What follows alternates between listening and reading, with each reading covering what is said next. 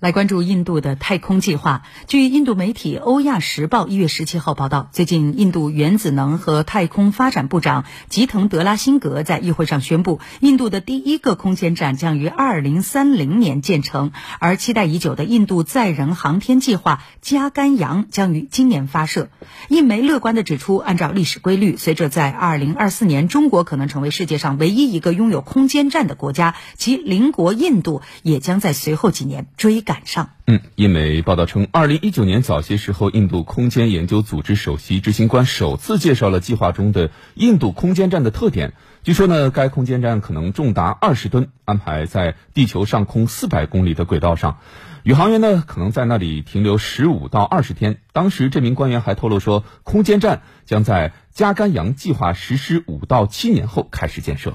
印媒指出，印度空间研究组织在其网站上发布的2022年新年贺词中提到，有一种观点认为，在2021年，美国国家航空航天局几乎没有发生什么事儿，主要是因为发射次数减少了。然而，印度相关的官员则指出，在这个间歇期，印度空间研究组织开展了多种技术发展计划，并且为未来十年的空间活动做了准备。不过，印媒也指出，有印度官员也曾经强调，印度政府已经批准太空部门改革，以扩大其太空产业在印度乃至全球的存在。他也指出，印度太空部门的一些政策也在应对改革而进行调整。所以说，尽管空间站是印度太空部门最雄心勃勃的项目，但在发射之前，确实还需要经历很长一段时间。在报道最后，《欧亚时报》的总编辑、防务分析家倪婷提库写道：“如果你把中国和印度的历史记录放在一起看，你就会对印度的空间站发展进程有一个更加清晰的理解。